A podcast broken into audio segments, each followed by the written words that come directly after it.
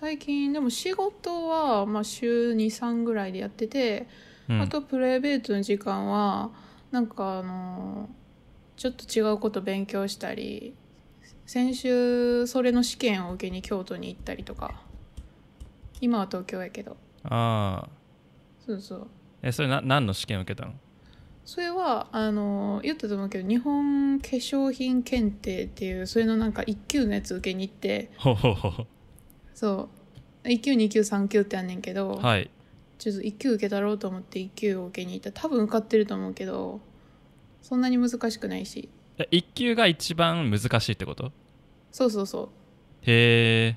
そうそれの勉強をそう2ヶ月ぐらいしてたんかな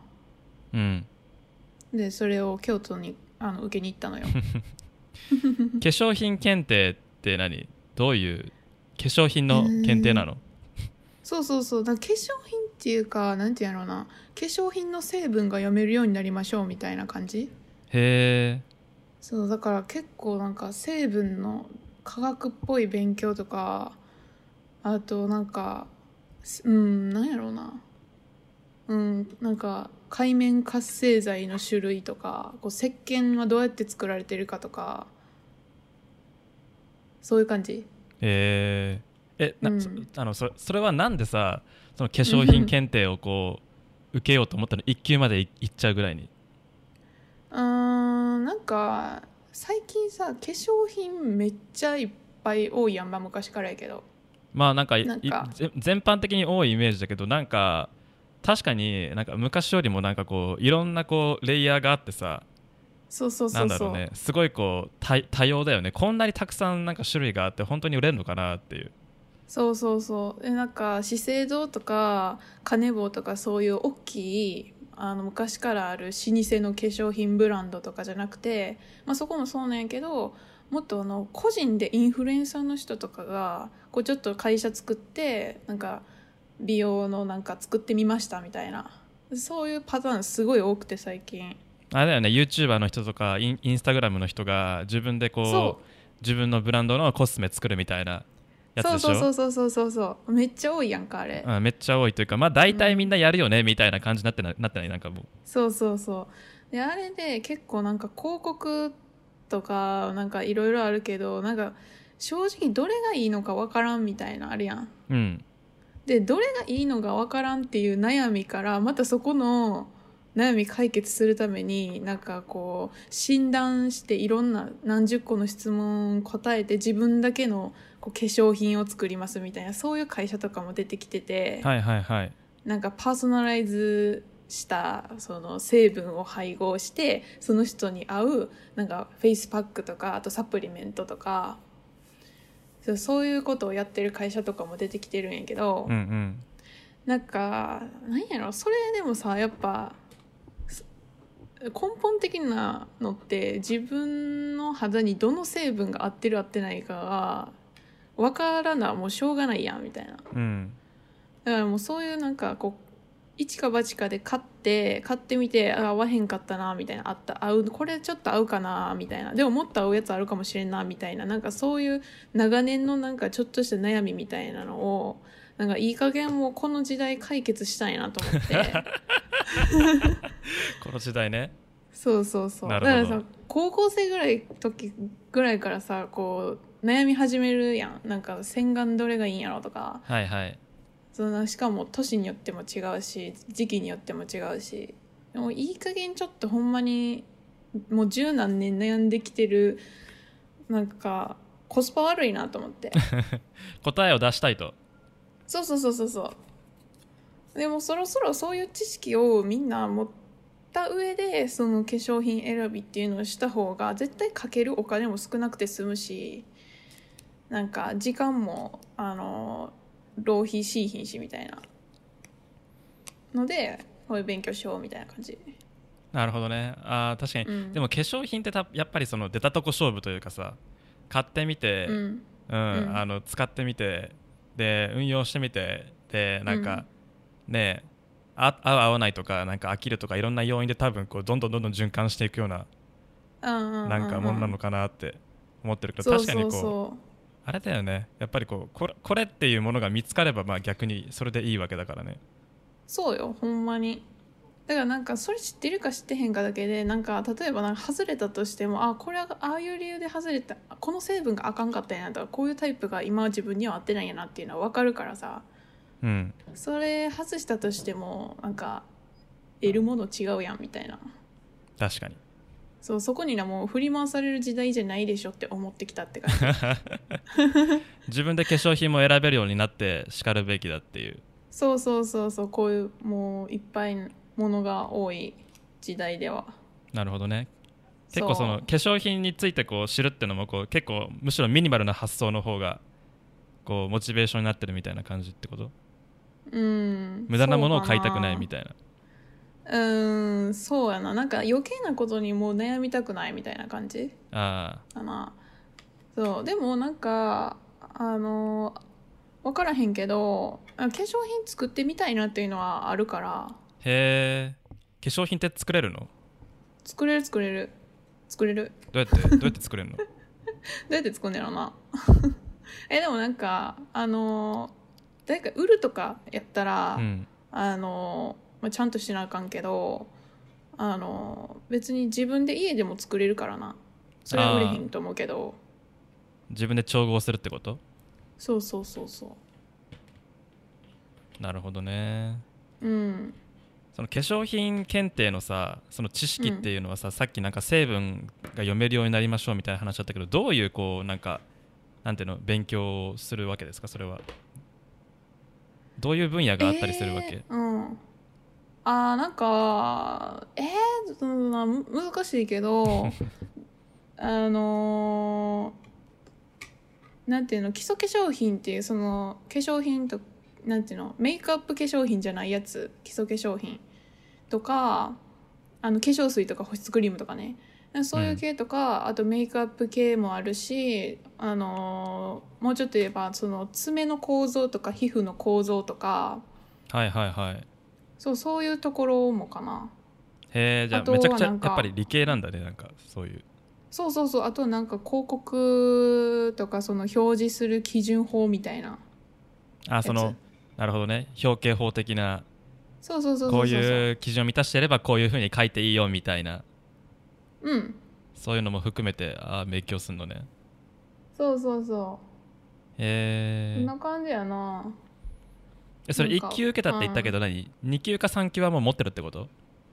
3級はなんかウェブでめっちゃ簡単に20分ぐらいのテスト誰でも受けれんねんけどはい2級はもうなんかめんどくさいから飛ばしてしまったもうなんかそんなに難しくないしなるほどねうんえでそれ1級の勉強をした浜田さん的にはさその実際に自分が思ってたその化粧品を選べるようになるっていうなんかこう力はついたと思うわけあーでも半分ぐらいかなあなんかー大体半分ぐらいは読めるけどやっぱりググらな分からんあーなるほどねそうそうそうじゃあまあ1級と取れたとし取れたと仮定してもまあ、うん、なんでしょうねそっかまあ参考にできる知識がついたっていう感じなんですねあそうそうそうそうでもなんかその1級の上のコスメコンサルジュみたいなのがあって なんかそれも取得しようかなと思ってるけどちょっと迷い中あなるほどそなるほどねじゃあその化粧品を理解するっていうその勉強の一つのこうモチベーションというか、目標としてそういう検定を置いてるっていう感じなのうねそうそうそうそうなるほまどあな、けんそれなんか資格それ持ってればちょっとできることも増えるしなえうんー、何化粧品で仕事しようとしてんのいや分からへんけどなんか、うん、なんかおもろい仕事あるんかな思思ったりなるほどねうんまあでも全然そんな考えてないけどねはいそうちょっと暇やったからちょっと受けたって感 じじゃ あ週3で働きながら化粧品の勉強をしてるわけね、そうそういうことそういうことまさになるほどねうんまあもう終わったからなちょっと自由の身よ次何しよっかなって 感じ自由人やなほんまよもう現代貴族じゃんえ今ももう現代貴族でしょあーまあまあぶっちゃけ同じようなとこあるからまあしょ、まあうん人のことは言えない、うんうん私よりだいぶ早く貴族になってるでしょそうなのい や知らんけどいや貴族じゃ貴族かどうかは分からないけどまああれですよあのそんなになこうあれですよなんか悩みというものはやっぱあるからね誰に誰 誰しもいやいやいやそんなん私もあるよ、あそうだね次何しようかなっていう悩みがあ るよ贅沢だよね えどういうな悩みがあるの逆にえー、いやいやなんていうの単純にこうやっぱり今 YouTuber やってるんですけど僕うんうん、あのーなんかなんだろうなすごくこうなんていうのこういうなんか今 YouTube ってすごくなんか超レッドオーシャンな気がするんですよはいはいは新しい人たくさん出てくるし、まあ、うん見る人も多いけどやる人も多くなって、い、うん、で全体的なねやっぱりねビデオのクオリティとかもね上がってるんですよね、うん、ああなるほどねうんなんか昔って昔って言ってもどれぐらいかなうーんまあ5年ぐらい前かなうんの時点って本当にこううんなんか、いいビデオっていうか見れるビデオ要は、うんみんながそのまあスマホとかで再生した時に、まあ、最後まで見てられるようなクオリティのビデオを作るのって少しだけこううんスキルがいるなっていう感じだったんですよ、はいはいはいうんまあ、今もそうじゃないビデオってたくさんあるのかもしれませんけどうんでもまあなんかちょっと音が悪かったりとかなんかこう、うんなんでしょうね構成が悪かったりとかってしてあんまりこう、うんその一つ消費するためのコンテンツとしてこう成立してないようなものも全然目につくような環境だったのかなっていうふうに思ってて、うんまあ、それだけ少なかったって意味なんだけどうんうんうん今ってもうなんかみんなその一定のクオリティベースを簡単に超えてくるというかうん普通になんかこう内容もしっかりしてて話もしっかりし、うんうんコンテンツとしてもしっかりしてて撮影とか録音もしっかりしてて編集もしっかりしててっていう,、うんこう最低限見れるビデオっていうそうんうのんラインを超えてる人がひうん本当に多くなったんだよね。うんうんうんうんだなからんでそれそんな多いんやろなんで超えれるんやろあーでもなんか多分知識が多分こう溜まったっていうのが多分大きいと思ってて。で編集技術とか調べれば出てくるしみたいなそうそうあとちゃんとやっぱりね、あのまあ、そこに対してお金が動くようになったっていうのが、まあ、結構大きいのかなっていうふうに思うんだけど、うんあのなんだろうなやっぱりこうある種ビジネスとしてあ YouTube を始めたいっていう需要に対してちゃんとこう情報が供給されるようになったとか、うんあのなんでしょうねまあむしろそうやそうやってガチでちゃんとビデオを作ろうっていう人が自ら情報収集をして、かつ情報発信をしてっていうことを繰り返すことによってこう、そこのクオリティベースってものを簡単に来られる環境になったっていううんうんうんうん気もするから、まあただからそういう意味ではなんか自分自身もそれにこうなんか加担した側ではあるんだけどある意味、うんうんうんうんうんだってめっちゃ前からやってるもんな YouTube うん、でなんか動画動画の作り方みたいな動画もたまに出すからさ、あたあだまあそういう動画たちがさ多分こう YouTube っていう環境に多分たくさん動画じゃなくてもいろんなところにこう溜まり始めてでかつそれをうんうんうん例えば請け負うなんかコンサルタントとか、なんか制作会社みたいなものも増えて、うんうんうん、単純にやっぱり確かに YouTube に出てくるビデオのこうクオリティベースがとても上がったなっていうふうにうん感じるんですよねで、まあ、それは素人が作るものも含めて、うんうんううんんうんでそんな中で YouTuber やってるのしんどいなっていう感じなんだよね、 そうえやめ何年目てみなたんいな今何年目うんえーっとね何年目って話をすると多分僕18の時に初投稿なのでうん今うんうんうんえじゃあもう9年10年目年が27なんですよで来年27で1月でしょ、だから今来年の1月ぐらいだと多分9年ですね、あーすごいすごいうん、初投稿初投稿ベースではねえで同もじチャンネル同じチャンネルマジでえ見たいわその10年前のやついやー本当にやめてあのね恥ずかし いから、うえーん、、そうっていう感じであのー本当にお前らこっち来んなっていう感じなんですけどもう楽しく動画投稿してるはずだったのになんかみんなすごいものどんどんどんどん作っていくからなんか変に数字が気になっちゃうみたいなことはちょっとあるかもしれませんねうんまあ、ハードルが上がってるよなそうですねはい、えーというわけで、えーキックセーフム第23回ですん23回24回です、えーおおもうそんなやってるんやはい、キックス FM はクリエイターの人たちと好きなことをしゃべるポッドキャスト番組です。配信は Apple Podcast、えー Google Podcast、Spotify などの各アプリで楽しんでいただけます。えー YouTube のメンバーシップ限定で収録のライブ配信も行ってますので、えー加入してお加入を検討してみてください。えーというわけなんですけども今回は、えー初めてですね、えー僕の、えー友人でエンジニアでいいですかね、えーうん えーはレナ浜田さん、えー通称浜レナさんに来ていただきましたよろしくお願いしますえちょっと待ってこれ今オープニング雑談やったんそうですあ長ないいいんですいいんですあの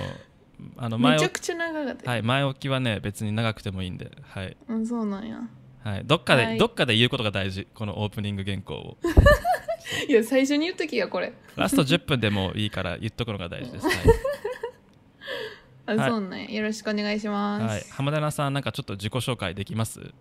自己紹介えっとそうやなえっとあ前職でイマムと同僚でしたはいそうですねうんそこからの仲やなあと下北民っていうあこれ言っていいんやっけああの下北はもう引っ越したんで大丈夫ですあ大丈夫よかったはよいかった、あの私も引っ越してるから大丈夫なんやけど下北でよく遊んでたよねっていう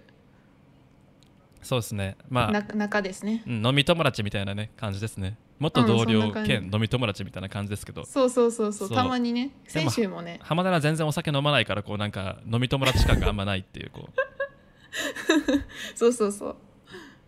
そうそう先週もねスタンド FM で配信して1週間ぶりぐらいやなあそうっすねスタ,、うんスタンド FM ってねじゃあスタンド FM の話しますスタンド FM の話あスタンド FM の話なんやろスタンドま FM あっていうねサービスがあるんですよねそうそうそうラジオのなんかこう配信プラットフォームみたいなね、まあ、ちょっとポッドキャストと違うみたいな感じやけど結構最近あのこういう音声配信プラットフォームってなんかちょっとこう、なんでかわかんないけどちょっと注目を集めてるというか若干うんうんこうんう新規参入がありますよねいやめっちゃあるよ今すごいよなんか、うんそんなどうしたんみたいなぐらいあるよね音声テックって呼ばれてるけどはいはいえっとなんかえそんなにたくさんあるのなんか僕ボイシーあるあかるスタンド FM ぐらいしか知らないけどえー、もっとあるよあの最近やったらなんやろあでも海外とかも多いかなめっちゃ、うん中国とかアメリカとかうんあのアメリカで今一番注目されてるのがクラブハウスっていうクラブハやウつスないそうそうクラブハウスあのねこれね調べても出てこうへんからえなんであんなまだベータ版でウェブサイトもなくてないんやけどでもめちゃくちゃ調達しててあ本当だなんかワイヤ有ー名ドなに記事があるシリコンバレーでそうそう最も注目されてる新サービス音声 SNS クラ,、えークラブハウスの正体うんなんだこれそれですえこれなえそ何う調達さめっちゃ調達してるからすごいって話もうそうやしあとめちゃくちゃ有名な人が使ってて、まあ、それであの広まってるっちゃ広まってるんやけどでも招待制で招待された人しか使えへんっていうあボイシー的なことってことあのねいやそうじゃないんやけどそのまだベータ版やからまだちゃんとリリースしてなくてあのテストフライトってわかるかなああのまあだれでリリしょースあれあの iPhone にあのテストアプリそう配そ信うそうするやつでしそょううん、多分そのテストフライトになってるんじゃないかなだからちゃんと公開はまだされリリースはされてなくてでもその段階でもめちゃくちゃ調達してすごい人がいっぱい使ってるっていうので有名なすごい人ってのはねそれ有名人っていうかこうセレブリティってことあのね例えばなんかあのなんだろうなあのエンジェル投資家とか VC のめっちゃ有名な、まあ、海外にいる方とかあとなんかあのショッピファイの CEO とかストライプの CEO とかなんかそういう人たちがこうたまたま同じ部屋に入って一緒に喋るみたいなこととかがあるらしくてへそうそうそうそれがすごい面白いらしいね。えへえ面白いなんかどうなんだろうねでもまあベータベータだからまあそういうこう会話を巻き込んで会話の有名人を、まあ、とりあえず喋らせてみたいななんか動きなのか、なんか何を目指してんでしょうねなんかでもまああれあかー同じようなことうんうをん多分一般人が同じようにやり始めるっていうことを多分なんかうんうんうん目指してんのかなでもなんかその今までここ数年は YouTube もそうやし TikTok とか Instagram とか画像を配信画像とか動画を配信するけどうんあの AirPod とかそのこのワイヤレスのあのイヤホンが出たことでなんかみんなこう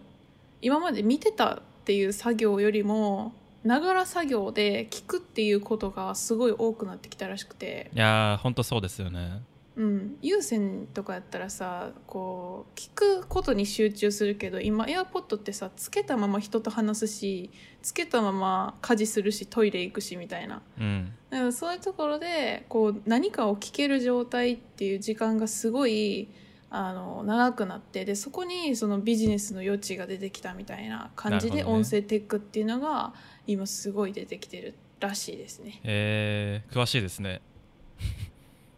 うん、でもこのクラブハウスちょうど2週間前ぐらいにすごい調べててなんでこんな流行ってんのよっていうのをいろんな記事読んでたからえー、早く使いたいな、これ。ねでもう今でだからベータ版出してすぐぐらいに12億か13億ぐらい調達してすごい有名らしいなねえなんでそんな調達できたんだろうねなんかアイディアが良かったのかないやだってこれうんファウンダー結構若い若いいわいわゆるこうなんか VC, VC じゃねえやなんかこうベンチャーみたいな感じでしょきっとうんそうなんじゃないスタートアッあプんってまり感じこそうないどうなんやろうなまあでも調達額は日本とアメリカやったらもう全然違うからな、まあ確かにそれはそうかもしれないねうん向こうの方がそのエンジェル金融は発達してるっていうことですからねそうそうそうそううーんまあ、中国もなんかえっと何やったっけな、えーヒヒマラヤやったかなヒマラヤ FM っていうアプリがあのめっちゃ有名やなへそうこれなんか1日のアプリ内の滞在時間、まあ、平均でねがもうえっとね2時間とか超えてたんじゃないかなえへえすごっそれすごいよねあヒマラヤジャパンっていうのも立ち上がってるわあそうそれそれそれへえそんな音声テック流行ってたんですね、うん、うんなんか音声テックス系のこうカオスマップとかも誰かノートでまとめて書いてたけどこんないっぱいあるんやって日本だけでもなるほどねあとあれもあるんじゃないかなやっぱそのなんか最近声優の人とかってめちゃくちゃ有名で人気やんかそうですねそうだからそういうなんか声優か声優の人気からこうなんかイケメンボイスって言われるイケボの人たちがこう配信するようななんか不女子向けのサービスとかもあるよねああなるほどねそうそうなんか寝ながら声のいい男の人のなんか声のなんていうの配信聞いて眠りにつくみたいなそういうサービスもあったりするなんかあれですねでも VTuber とかも結構近い気もしますねなんかああそうかもななんかあ VTuber って知ってます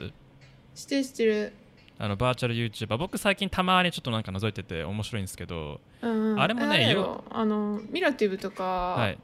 イリアムとかそういう系やんなそうそうそう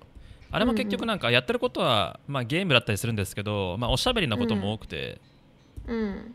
だからまあ割とこうそのなんだろうな映像はもちろんあるんだけどどっちかというとこうなんかおしゃべりコンテンツをなんかずっと聞いてるみたいなあーでどっそれちかってあれじゃないショールームにさこう顔隠してなんか動きつけれるみたいなうんうんうんそういう感じじゃないの、そうっすやっねたことないから分からんけどうんでも確かになんかそういうこう延長線上にあるかもしれませんねなんかショールームも別になんか多分、音音音だけ聞いてても十分みたいな時も結構あるじゃないですかきっとああそうそうそうそう音楽聴くみたいにねそうそう多分うん YouTube もなんかそういうちょっとこう流しで、えー消費できるものの需要って結構多分高い高くなってるなっていう気もしますうねん、うんうんそうやなあんま画面見いひんもんもう YouTube 見てる時ってあ聞く半分見る半分って感じかなーなるほどねうんまあどっちがいいんだろうななんか聞く系のコンテンツをなんかもっと出していくべきなのかちゃんと見れ見れるというかちゃんと見せるどコうなんンやろうなコンテンツを出していくのがいいのかっていうのはちょっとなんか悩みどころですねうん確かにうん、そうでもそのなんかやっぱりこの音声テック音声ビジネスを広げるその何役者になってるのがやっぱり AirPod って言われてて、いはいやそれやっぱ AirPod すげえなって思ってるえたまらなは何 AirPods Pro 買ってないのうん買ってないあえー、なんか買った方がいいなそんななんかちゃうのみたいななんか初心者みたいなこと聞く けどちょっと申し訳ないけどねこの今無に聞くのはあどうですかねうーんえ逆になんか AirPods 以外にイヤホンって使ってるんですか、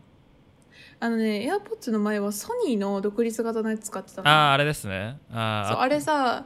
あの一台い第1世代と第2世代どっちも持ってたんやけどどっちも充電消費めっちゃ早いやんあれあそうなんだそうそうそう超イライラすんのよあれあのノイキャンがつく前のあのソニーのあのなんかスポーツ系のやつだよねえ違う違うノイキャンついてるよ1台目からあそうの第1世代からあれやであの YouTube でやってたやん配信してたやんえ私うんあなるほどねあ僕がやってたやつも買ったんだあかったあかったあ浜田が持ってるのはあのもう一個前のやつだっていうふうに思ってたからあそうその後にその配信見て確か買ったんかなああなるほどねそうでもあれいいけどそうノイキャンがついてるからまあ使ってたけど最近家にずっといるからノイキャンいらんなと思ってエアポーツ使ってるあそうなんだうんいやー僕はあのイヤホンあの結構 YouTube で思いっきりディスってあのうんあの結構ねそっちのファンの人にねだいぶこうあの低評価を押されてるんだけど あそうなんやそそんなあひどいこと言ってたっけうあーいそうやですまあねひどくないよ全然全然ひどくないけど、ただまあ選択肢に入らないっていう話をしてるんでまああのあのだいぶこういろんな人の人からねあのねあのこう標的にされてしまっているんだけど、ああそうなんやなるほどねそう早く新しいの出ないかなって思ってるえ最近のさあれ知ってる骨伝導イヤホンってあーあのねこれめちゃくちゃ流行ってへん結構あるよねそう私リンクつけたけど、はいこのアマゾンのこれアマゾンチョイスになってるアフターショックタイタニアムそうこれさすごいいいらしくてあ買ってないのね買ってないでも買いかけたけど買うのやめたえーなんでなんでやめたんえなんでやめたらあかんの えだっていややめさせてよなんいでやあかかんいのやいや買っと買っといてよそこはそこは買っといてレポート してよだっていやいやいやでもそこはあれそういう役割は今もやろああまあね骨伝導系ねうんまあ、骨伝導系が骨伝導系がなんだろうなもうまさにさっき言った、うん多分音声テック的な文脈で言えば多分ど真ん中でうんあれってぶっちゃけなんかこうなんだろうな普通に耳にあのなんだろうあのイヤホン突っ込んで聞うくん、感じとはまたちょっと聞こえ方がだいぶ違うんですけど、あそうそうそうそう全部聞こえるらしいからなこれそうだからその、ある意味こう遮音性ってものは全くないんですよねそうそうそうそうだって耳につけへんでもんそうそうかつまあ音量も、まあ、大して出ないのでうんあの音量大して出ないというか、まあ、体感ですね体感の音量っていうのその実際にうんうんこう聴覚に伝わってくる音量っていうものもそんなに出ないのでこう音楽に没入するみたいな文脈って全くないと思うんですけど多分、あーうんううん、ん、一方でそのこう要は現実とこうなんかこうバーチャルというかね自分が出してる音源の音を混ぜるっていう意味では、うん、あのこうめちゃくちゃ多分理にかなってるというか多分ど真んん中まであって、うんうん、多分なんかそういうこともあって AirPods Pro 買ってなんか外音取り込みモードとかにするのもなんかはばかるうんうんけど、なんかちょっと聞いていたいけど外の音も聞きたいみたいな、うん、なんかそういうバランスス感覚のところにこういうのはまるのかなっていううんうんうん感じですよいねやまさにそうだと思うなんか走ってる時とかでもさあんまりノイキャンされてもちょっと危ないなみたいなこれはそうなそんうそうそうか走ったり運動しても大丈夫らしいから外れへんらしくて、なるほどまねあそういうのはいいかもねなるほどそのフィットネスと骨伝導系っていううんあのーこれあの潜在写真にもありますけどあれなんですよね、あのー今あれだよねあのこう自転車でイヤホンしてるとこう警察の人に止められますよねえマジうん結構僕何回か見ますようっそそそうなんや知らんかったうそうまああれっていうのは、まあ、僕結構あの自転車好きなんであのこうその辺のこと詳しいんですけど、うん実際あのなんだろうなこうイヤホンをつけながら走行することに対してこう、うん明確にそれを規制する法律とか条例があるわけではないんですよね。うんうんうんそうただだ、まあ、運転中は、えっとその周りの環境音が聞こえなければいけないっていうあまーあそえじゃあ骨伝導 OK じゃないそそこに引っかかるわけですよで、うんじゃああのよくやよくあるこう自転車な自転車、えー好き連中の中でのミームとしてあるのがこう、うんイヤホンつけながら走ってて警察に止まりなさいって言われて、止まって、はいなんすうんか、って言ってイヤホン外せっつって言って、いや別にそんな法律ないっすよねっつってそ外の音が聞こえないだろうっつって言って、いや聞こえてるからつ止まったんですけどみたいなそういううんこう、うんうん そういうやりやり取りがあるっていうねあのこう結構これはなんか闇が深いというか矛盾をはらんでいるこう分野なんですようね。んうんうんうんうんうん、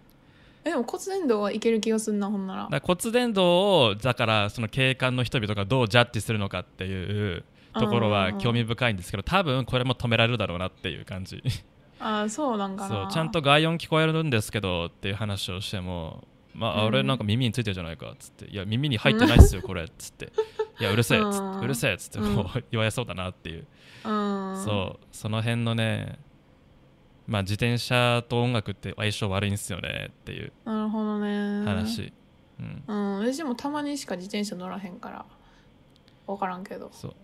あ止めてんなああのイヤホンしてる人がど自転車走っててたまにこう警官の人がうん止めてんなっていうのを見かけるんですけど、うーんそううんああまあ人によまああれそれも人によるんですけどねそのま警察官の人によるんですあけでど、もエアポッドはさつけてるだけで遮音性ちょっとある感じなんかなエアポッドプロは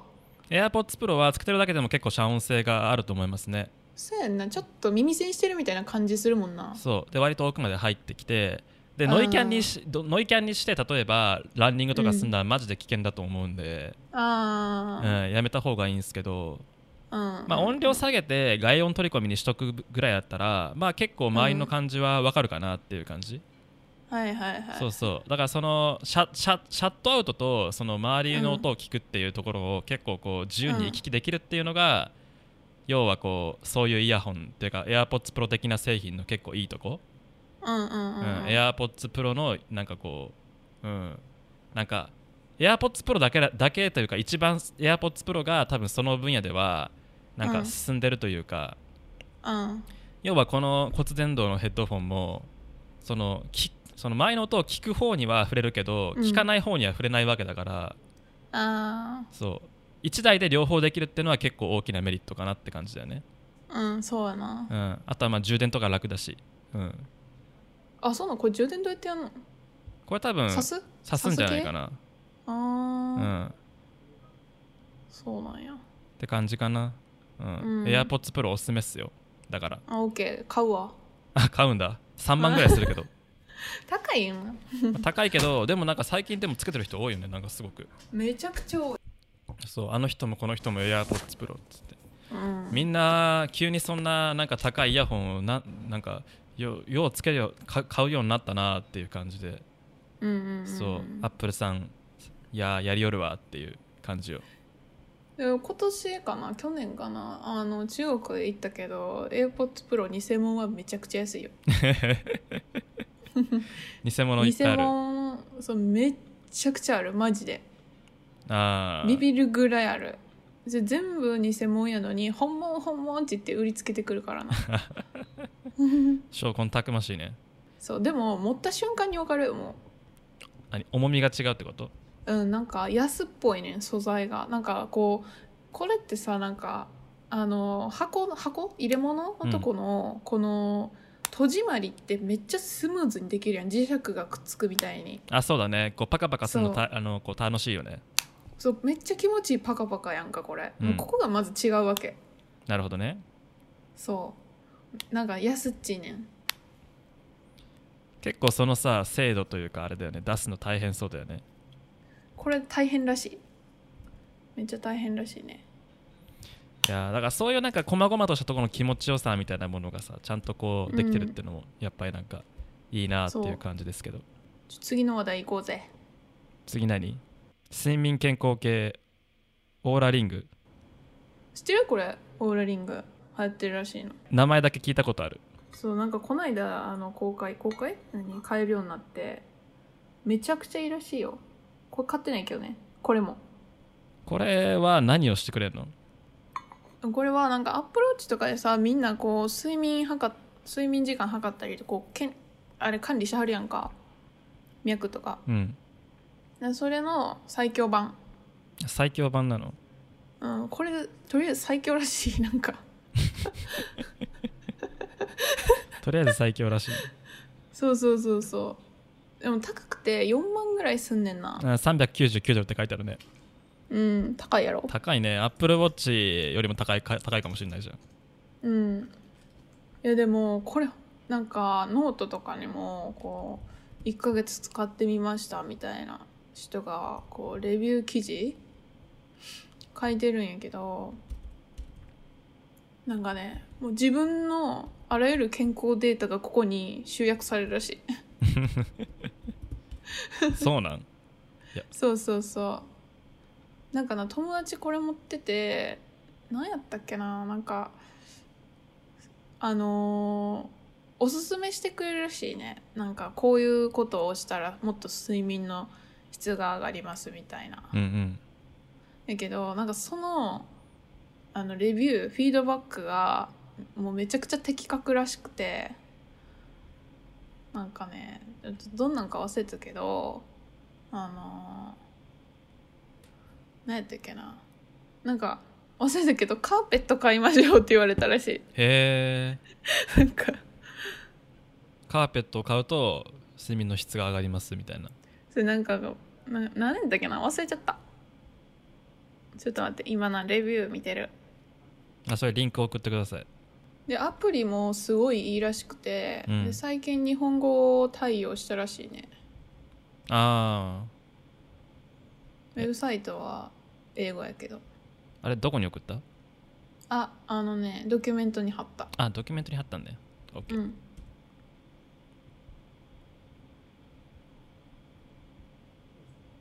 なんかストレスレベルが分かったりとかもするみたいやね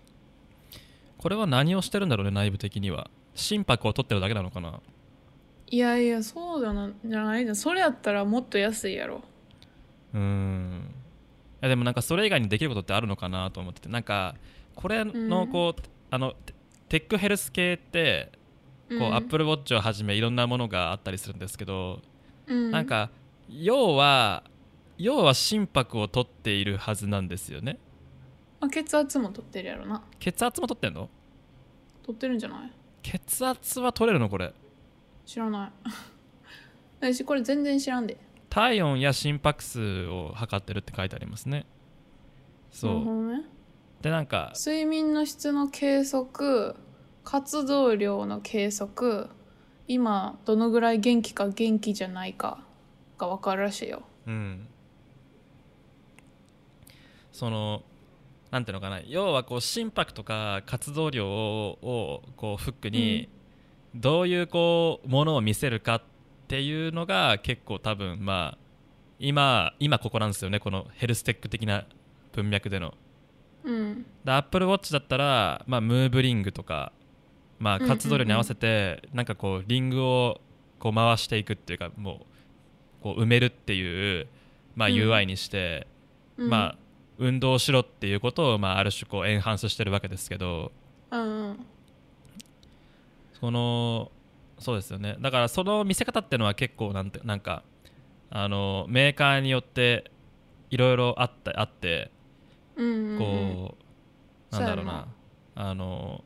ボディバッテリーとかいうのもあったりとかしてへえ何それだからまあ体っていうものをなんかでこう電池で動いてると仮定してうんあの今あなたのバッテリーは何パーセントですみたいなうんうんそういう見せ方をするとかまあだへからえこのオーラリングは多分その指指輪型になっていてうんでかつ割と睡眠トラッキングみたいな部分が強くてでかつその提案ですよね見せ方というかな何をしたらいいっていう、そういうソリューション的な部分に結構深く突っ込んでくるっていううんうんことなんだなっていうふうに思うんですけどそうやと思うなそだからなんかあの日中も多分今体調悪いでみたいなの教えてくれるっぽいああなるほどねその体温とか心拍数とかでなんか今ちょっとおかしいでみたいなそうなんかさえずっとコロナで家にいるやんか、うんまあ、全然外出てへんねんけどなんかさあそう今もちょっと前に YouTube で動画上げてたけどさなんかあれじゃないあの何だっけ気分落ちるよなああまあ気分落ちるのは結構前からなんですけどそううんそうあのまあ僕なんて多分コロナ的なこう多分生き方というか働き方になって長いからコロナの前からね、うんうんうん、そう普段誰にも会わなくてずっと家でこうなんかこう一人でこううんこそこそ動画作ってるみたいな、こそこそそうそういう生活長いからなんかこういうことになりがちではある,、あるあるんですけど、まあ、多分みんうなんそれはあるだろうなと思ってて、あのか家族以外誰とも会わないし、うんねあのこう交流の場というかねお酒をじゃあ一緒ちょっと飲みに行こうみたいなこともちょっとなんかやりづらいしそうそうそそうでリモート飲み会みたいなものもさなんか最初ちょっと流行ったけどもうあんまりなくないやってるうあやえ私やったこと多分ほぼないであ本当僕もね、うん何回かやったことあるけどうんでもあれも結局なんかだ言い出す人がいてちゃんとオーガナイズして集めてってやらないといけないしあと飲み会と違って大人数うん集めても意味がないっていうのがちょっとなんか、あー良くなくて確かにね飲み会ってさた例えばこう3人とか4人の塊でさこういろんなところにさ、こう会話が生まれるじゃんうんうんうんでもこう,、うんズームでさ一部屋に入ってるとさこう話題1個しかこう進行しないからあーなるほそど、うね、 10人で1個の話題をこうなんか進行しなきゃいけなくてすごくこう飲み会感が少ないんですよねあーまあそれはしょうがないよなでもそう確かに喋る順番回ってこないみたいなねあーわかるわかだるからこうテーブルをいくつか用意してそこでこう巡回するようになんかするみたいなそういう機能があったらいいなと思うんですけどあーいやなんかさそうズームじゃないけど何やったっけなえっとなんかそういうことができるなんかああんねん何やったっけなあのなんか何やったっけ名前思い出せへんあ AR のやつうんうん違うか、あのーうんふんじゃなくて何それうんふんって知らないなんかあのねあのすごいふざけた名前なんだけどうんあのウェブカムの映像を機械学習して、もっとこううんクールな、あのウェブウェブ会議みたいなのができるよみたいなそういうねツールっていうかへねー作ってるんですよねどっかがちょっと今チャットに送ったけどえっとねなんていうのかなスペスペシャルチャットかスパスペシャルチャットスパシャルチャットかなああなるほどね VR 的な感じねうん、でなんかこうマウスのカーソルでその人のアイコンのところに近づけるとその人の顔があの顔じゃないや、えっと、声がでかくなるんやけどあのなるなるみたいな感じでなんかでも他の人の声は多分小さくは聞こえてるみたいな、はいはいはい同じなんか空間にいるいて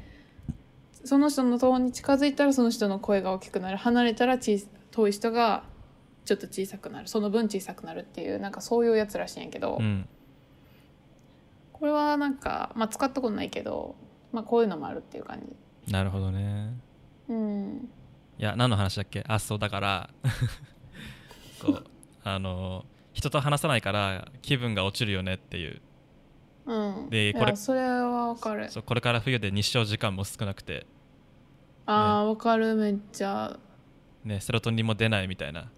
感じだとセロトニンそう結構あの病むからさいやめっちゃわかるわそれそうだから最近ちょっとねあのねあの動画作るの億劫になっててうん、うん、でも人と話すのはできるし人と話さなきゃなっていうあのこう、うん問題意識はあるからめちゃくちゃ こうポッドキャストばっかり更新するっていうそういうなんかね感じになえいってるいやんそうえいいじゃんもうそういうのそういうねなんか喋るっていうことがないとねそうだちょっとねもうそう、うん、しかもなんかさフリーランスで働いてるとさ直接なんていうのな個人プレー多くない個人プレイ非常に多いねうん、私も個人プレーばっかやから人となんか一緒にやる一緒にやるっていうかなんかチームでやるみたいなのがなくてんでなんかこう単発でやるからさ結構なんかそんなに仲良くもならへんしみたいなあうん一回もみんな会ったことないしみたいなねーねうん あるよねだってもうそうそうそうぼなんか僕もたまになんか案件とかもらってクライアントワークすることありますけどうんそもそもなんかそのクライアントとか代理店の人に会ったことすらほとんどないみたいなあーあーあーあー声すら聞いたことないのないことがほとんどであ分かるほぼ一緒そうメールベースでもう最初から最後まで納品まで終わってあ入金お願いしますっつって、バイバイってなるっていう、そういうこう そういう感じやからうんうんうんうんそうマジでねデデデタッチというかねそううんうんうん人間と交流がないまあそうなるよなえなあのあれはなんなのマックとスイッチを水没ってあーじゃあその話これしずまっすとか聞き聞きたいなと思っててんなあースイッチママックスイッチ水没事件ですねうん、どあうやったら一緒に水没させれんのあのねこれはねマジでねあの本当にね、できれば話したくないんですけど恥ずかしすぎてなんで話して逆に話してあのまあえ MacBook Air を買ったんですよ最近僕はいはいあの M1 っていうね新しい Mac のね、チップが、うんあのうん発表されて、うでんそれを搭載しためちゃくちゃ性能のいい MacBook Air っていうのがあるんですよえそれさ前話してたやつスタンド FM でそうそうそうそうおうおうでそれってめちゃくちゃ電池も強くて、おう、うん、あ言ってたのでねかつ、まあ、うん性能もいいんですよ、サクサク動いてはいはいはいで僕ちょあの調子乗ってそれどこにでも持ち歩いてたんですよねもそうであの、かつ最近僕はあのポケモンを始めましてうえポケモン GO のこといやポケモン剣立てですねソードシールドですねマジ はいあのスイ,、はいスイッチでできるポケモンを始めまして、うんうんうんうんでいいのそう、んスストーリークリアしてで、うんあの図鑑埋めをしたんですよずっとはいでかつ僕最近ちょっと肩こりがほんとひどくておうあのーマッサージとかストレッチとかあとジムとか行ってるんですけど、うんまあ、それの一環として湯船に浸かろうってことをしてるんですよね、あはいはいはい、はい、でそ今の3つの話をこう悪魔合体させると、うんあの湯船でポケモンを集めながらあの、ま M1MacBook でガンダム見ようっていう発想に僕はなったんですよ、あ はいはいはいはいうんでそれを実実際3日ぐらいやったんですねこうお風呂の蓋の上に M1Mac 置いてで、えっ、と、えーなんだあのスイッチでポケモン集めながら風呂に浸かるってことを3日,、うん3日ぐらいやったんですようんで4日目にあのこう風呂お湯ためるじゃないですかうんであのいつものように風呂蓋の上にこうやってこう Mac を設置したら風呂蓋がちょっとずれて,、うんずれててうんそのままこうスライドしてこうなんかは片方がこう湯船に落ちていったんですよはいでもなええで一緒にスイッチとマックが水没するっていうそういう事件です、マジではい今話の流れ的にはあの水蒸気でやられたんかと思ったいや全然違いますねあの蓋が落ちまマジしでた蓋が脱落して あの死にましたあマジの水没やんそうマジの水没で本当にあのスイッチは一発アウトですね、うん、あそうえマックは出たマックは今起動するんですけどうんあの充電ができないあーえそれはどうなんの修理的にはえ修修理しますけどうんでも昨日ねあのあいうん一応両方ともあのクレジットカードで買ったんで多分クレジットカードの保険が使えるってことで今頑張って申請しようとしてるんですけど、うんそうだからお金は返ってくる可能性が高いんだけど、うんうんうん、うんいやーたちょやばいなそうただその Mac の新しい新型新型の MacBook Air だからまだ修理が始まってないと、あーはいはいはそい修理が始まるのが2週間後ですみたいなこと言われてえーうんみたいなうんだからま最初まだ修理で受付できませんみたいな感じで言われて、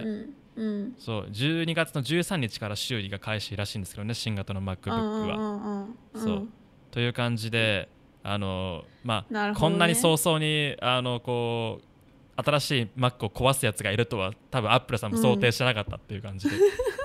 そううんうんそういうなんかねすごいなアホなひアホな悲劇をね起こしてねもう今後絶対にそんなことはしないと心に誓う今村でした、それあれじゃあ蓋変えたらいいんちゃうあ蓋変えたらいい可能性はあるけどねでもまああれですよね、やっぱりこうリスクを背負ってあの、うんもうなんかねこう同じことをする気にはならないなっていう感じですよねなるほどねいやでも変な話同じような運用でうん1年ぐらい回せ回せる可能性も十分にあるわけですよ、え全然いけると思そうやろう、うんなんか気をつけてればできできるできないことではないんですけどたう、だ、こうそういった、まあ、僕僕のように一つこうなんかねこうなんていうのピースがずれているとあ の取り返しがつかないことになるっていうことだけは警告しておかなきゃいけないなっていう感じですよねうん、あああああはいいやーあー本当残念にですねしんどいっす わそれがおおとといの夜かなおとといの夜あって昨日は一日へこんでましたあああ一昨日の夜な、はいそんな最近の話やったんやそう昨日一日へこみながらいろんなところに電話をかけ修理依頼をし、う,、ん、そうスイッチは一応あの任天堂に送ったんですけどうん、いやーいいなあスイッチポケモンポポケケモモンンっしてたいな知ってます出るわポケモンっていうバゲカーにしてるやムろがあるんですよ知ってるわあれやってたもんあの小学校の時何だっけこんな長方形のほらゲームボーイあそうそうそうやってたよあー金銀世代ですか金銀世代かなあーいや今のポケモンすごいっすよマジでえ最近アニメ見てるでポケモンのあそうアニメ見てんのアニメをこないだめっちゃ見たあのサトサササトシの顔が変なやつそうサトシの顔が変なやつじゃマジでビビったんやけどなんかさあのポケモン同士でこう勝負しはるやんかう、んでその時にさ今まで判定そのゲームの勝敗を判定するし人間がいたやんあその人間がさもうなんかドローンが飛んできてさ機械が判定すんねんがーあーなるほどねそうそうとかあとなんかそれぞれみんな持ってはるなんかなんていうん前やったらポケモン図鑑みたいなやつやったけどさ 今はなんかスマホみたいなやつでさなんかあ近くにこう勝負できるやつがいるみたいなえなんだその位置情報わかるその GPS はみたいなもうなんかいろいろ進化してても最近のポケモンすごいなって思ってたいや進んでますようんあの僕もねあの新しいポケモンあってね、まあ、まずグラフィックが全然違いますよね、うん、あああえなんかしかもさめっちゃでっかくならへんポケモンなるなるなるあのなあダイマックスっていうシステムが導入されててそうそうそうそうそうそうあれあの何マジで あの1バトルに1回自分のポケモンを、うあのうん巨大化させて、ダイマックス技っていうのを3回打てるんですよね、すごいなそうそれがまた戦略性にこう幅を出すっていう感じなんですけどうんうんうんいやもう完全になんか画面的にはなんか、あのアニメのこう解像度でポケモンを見ているのと遜色ないというかああはいはいはいむしろこうテレビアニメの方がちょっとこう、うんなんかさ作画崩壊してんじゃないぐらいの感じ でだから僕たちはなんか子供の頃はさ結構あの要はその表現力が乏しいポリゴンの中でこう、あー表現されわかるわかたポケモンたちをこうあ脳内変換して多分こういう感じなんだろうなるみたいな、はいはいはいはい風にやったじゃなわいですかかるわかるわかるで実際の、要はこう見た目っていうのはアニメとかでこう実際に出てきたそのポケモンの見た目っていうものを脳内変換して自分がそのポケモンと戦ってるみたいなそういう こう二重構造があったじゃないですかうんめっちゃ想像力豊かやったよなそうそうそうう、ん、でなんか働キせてャラキャなラキャラクターもさなんか1.5等身ぐらいでさはいはいはいそうそうそわかるうでなんかそれが今のポケモンはもう完全にアニメを動かしてる感じで出てくるポケモンンももうアニメの解像度で出て出てくるからなんかちょっとねこうジェネレーションギャップというかねショックが大きいんですよねああなるほどねそうなんか俺が持ってたなんかピカチュウはもっとガビガビなんだけどなみた いなそう、うん、あもっとガビガビだったんだけど今のうんピカチュウめっちゃツルツルでさあこんなツルツルだったんだ、俺の持ってるピカチュウってみたいなそういうショックよねーねえ俺の思ってるピカチュウっていやそんほんとほんとほんとそうそうそうあこんな綺麗なんだみたいなそうそうなんやうんあとえでもわかるかもうんあとやっぱりなんかあの要はキャラクターというかその主人公とか、その人間のグラフィックもすごくリアルなわけですよ、そうああそのフィールドはいはいはいはいはいそのフィールドを移動、動する、その主人公とか、そのうん NPC のグラフィックも、まあ、すごくこう、なんか解像度が出てリアルに近くなってるわけですよねリアルに近いというかまあう、んうんうんうん、その頭身がえっと、うんもう6頭身ぐらいあるわけですよそうそう6等身ぐらいあって結構そのうんリアルな街というかなんかこううんポケモン世界ではなくて結構現実に現実に存在しそうなこう社会として見えてくるわけよね、そのうんうんゲーム内のなんか景色というもの、が、でそうはいはいいはうグラフィックのレベルに達していると例えば今までポケモンであったように、知らない人の家に勝手に入るとかなんかはいはいはいホテルの中で知らない人の部屋に勝手に入るとかっていうこう行動に抵抗を覚え始めるのよ、うんやばー現実に置き換えてるやんもいやそうそうだからなんかグラフィックがリアルすぎてかつなんかこうう、うんうん、リアリアルすぎリアルすぎてっていうのはちょっと違うけど、まあ、デフォルメはされてるんだけど、でもなんかどんどんすごいリアル寄りになってきてなんかこうなる今ほまどねでゲームとしてなんかこう一つなんか別の世界として見えていたところで行っていた行動ってものに抵抗をなんか感じるあ知らあー知らない人の部屋に勝手に入っちゃったっていうそのなんかこうねなんか こう罪や悪ば感いやん罪悪感みたいなものがねなんか増しててうわーって思うめっちゃもうおじさんやなそうもうおじさんになってきてますうんは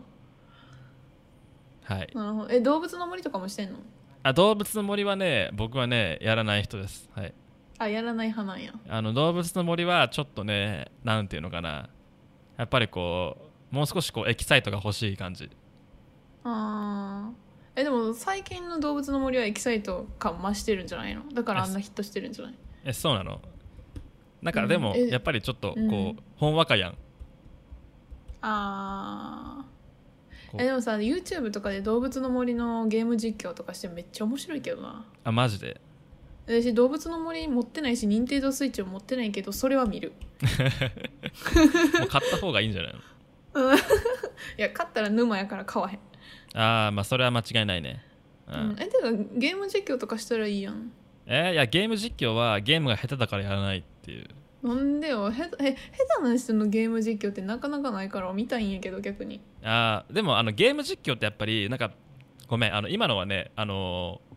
間違ってましたねこうゲームが下手うん下手だからなんかうんやりたくないんじゃなくてゲーム実況が下手なんですよ、ああそうなん実際こうサブチャンとかでなんとなくやってみたことはあるんですけどやっぱりね、うあのねゲームをしながらまず喋るっていうことがねすごいことだと思いますね、うん、あーえでもさ動物の森とかやったらさあれ確かあのライトじゃない方はこうリモートで確かできるやんかリモートでできるのそうそうえリモートでできるっていうかなんていうの あのひえっと通信なんか別の人の島に行けるやんあはいはいはいネネネそうだッからト通信みたいなやつでねそうそうそうだからあの YouTube の配信とかでもなんかもうリモートでなんか一緒になんていうの一緒の島を映しに入りながらリモートで収録したはるやんはいはいはいありますね、そうそうあれとか面白そうまあ、友達いないから、まあ、Nintendo Switch 持ってない しお友達いないからちょっ買とっ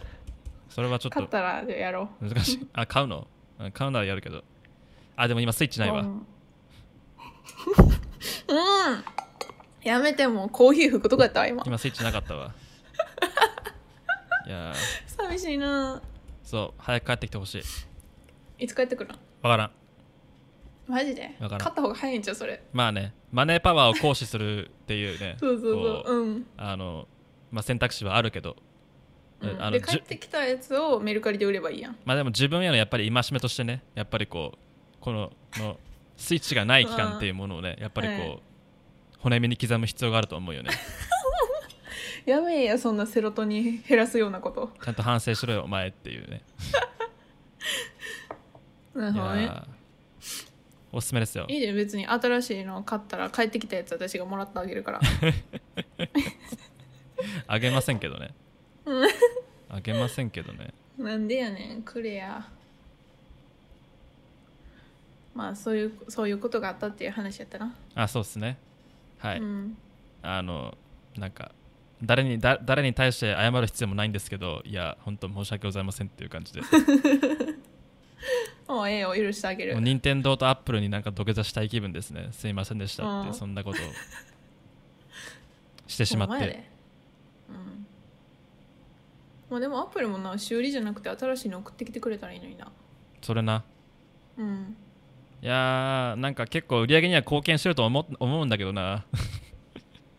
うん、め絶っちゃ対にしてそうるやろそういうことしてくれないからなアップルさんはうんまあしいひんやろうなあのなんだっけえっとアップルさんはあのこう発売前の貸し出しってことはたまにやってるんですよねあのえいろんなインフルエンサーとかメディアにうんうんでもそれさえも僕のところに来ないからねあやっぱまだまだ修行が足りないっていうふうに言われてるんです ねそうー、なんか我慢我慢しなあかんわそれはほんならそうっすねうんうーんえてか最近何してるん最近あなんかポッドキャストを撮って、あと引っ越したんで、うんあの引っ越した部屋を放置したままあの動画作ったんでうんあの部屋をもう一回ちゃんと作ろうっていうふうにしてまおすーいいやんえちょ DIY 動画私好きなんやけど結構 DIY 動画はねめんどくさいんだよな いや知ってるあれ絶対めんどくさいやろな、そう超めんどくさい、うんそうでもさ見てるの面白いねんなあれまあでも確かにあのやる価値というかねやりがいはあるかもしれませんね、しかもコロナで今 DIY めっちゃやる人多いやん多分ねみんなやりたいと思ってるよねきっとうんすっごい出てくるもん私も最近本棚 DIY したであ本当にすげえ、うん本棚 DIY したってハマらなが言ってんの面白いななんかうんすごいやろ私みたいなのがよくよくやったらっていそうそうそうな知ってる人は絶対思うよなうん思う うんあれなんかちょっと黙ってくれへんそういう日曜大工みたいなこと絶対しなさそうだもんなってなんか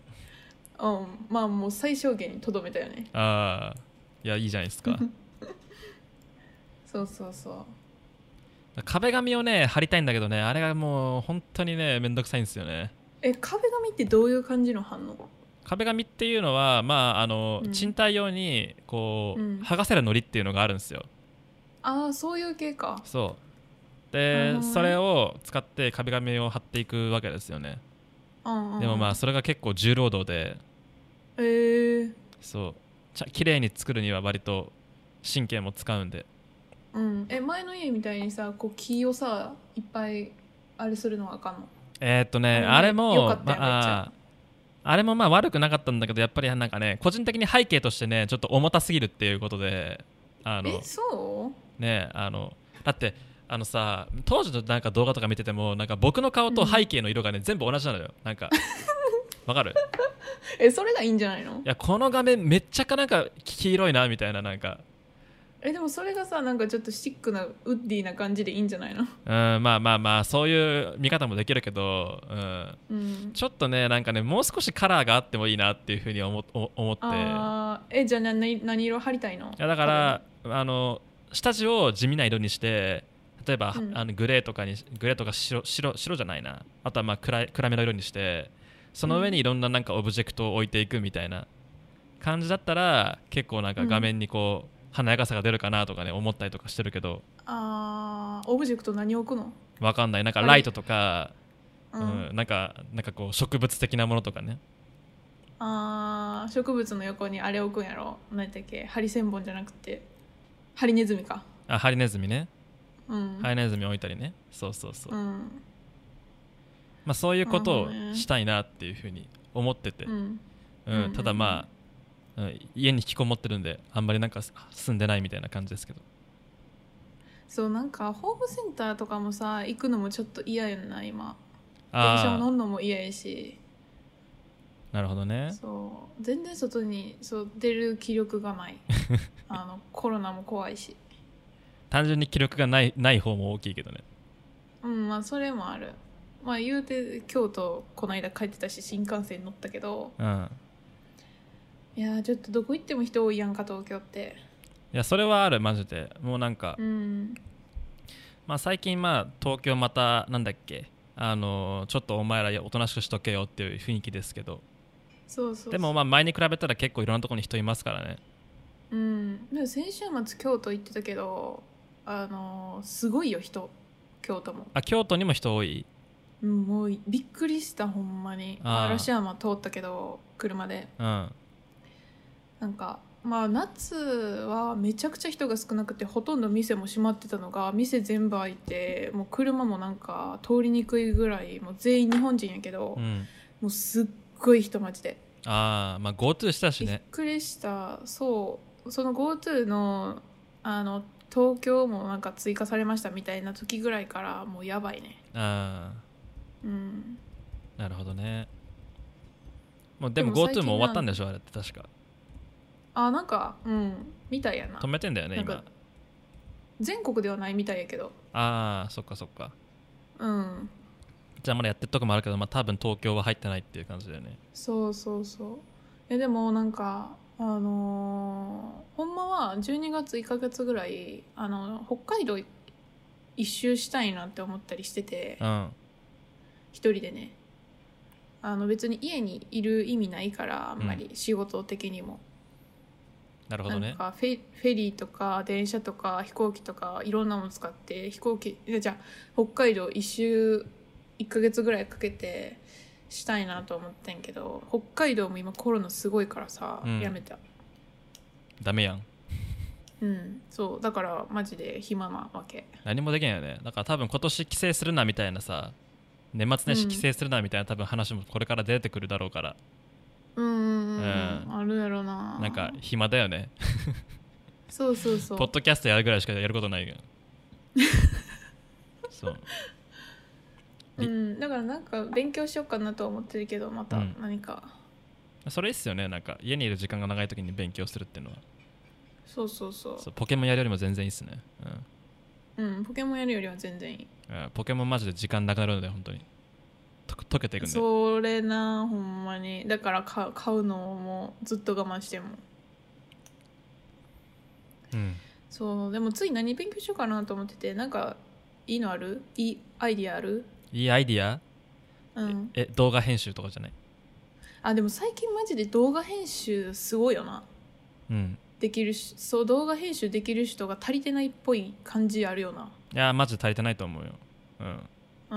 んてかななんんかか 3D とかないそうなんかみんなねあの動画っていうものに対する認識がもう完全に変わっちゃって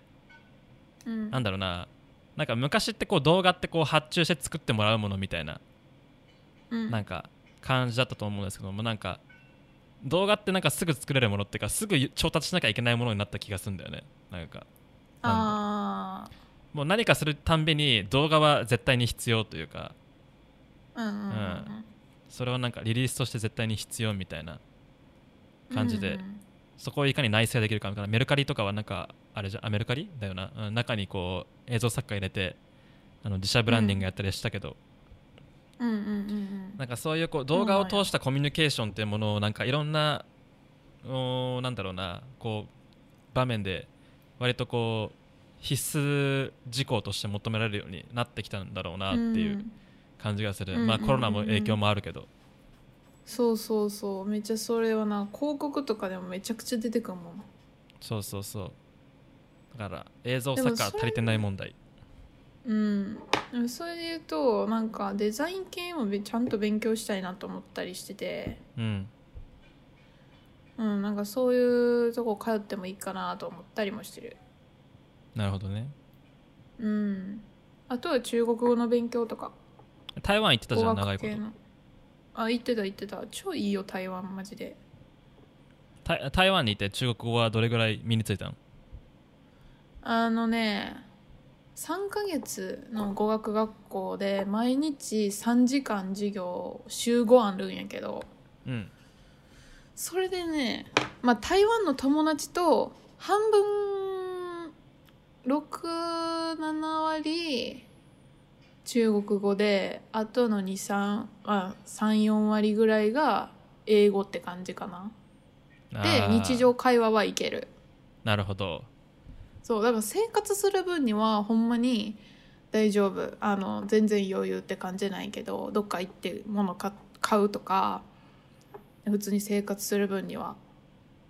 ねんけどなんかこうなんていうのな深い話とか仕事の話とかはできひんって感じあーでも3ヶ月でそれぐらいだとちょっとあれだね大変だねううんんいや初めやからなえでもそれでも日本人はめちゃあのアドバンテージあると思うわ漢字ができるからなるほどねうん読み仮名さえ分かってしまえば、そうそうそうそうで漢字見たら大体意味わかるからさまあ、そうだね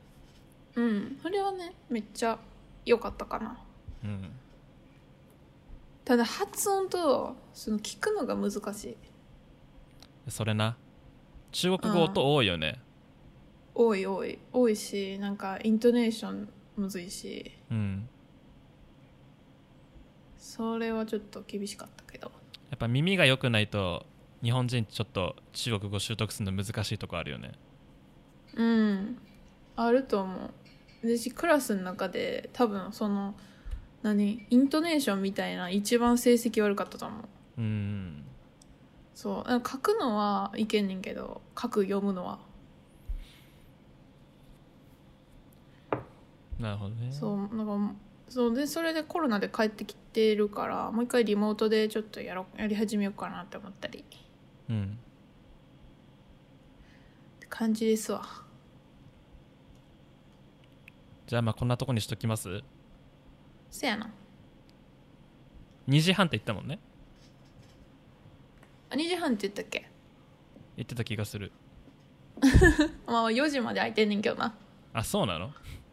空いてるまあい いやとりあえずなんか、あの話題はやり尽くしたんで一回締めときましょうかうんオッケー一回閉めよう閉めてじゃあ、えーというわけで、えー感想はツイッターで「ハッシュタグキックスまでお願いします YouTube で聞いていただいている方は高評価チャンネル登録もよろしくお願いしますというわけで、えー本日のゲストはレナ浜田さんでございましたありがとうございましたありがとうございました